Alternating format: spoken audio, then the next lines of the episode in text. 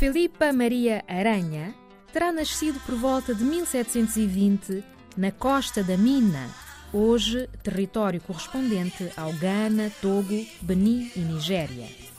Escravizada para o Brasil, por volta de 1750 fugiu e fundou um quilombo na região do Pará. Filipa Aranha foi chefe e líder militar do quilombo do Mola e fundou também a Confederação do Itapocu, que reunia cinco quilombos. Faleceu em 1780 enquanto liderava esta confederação.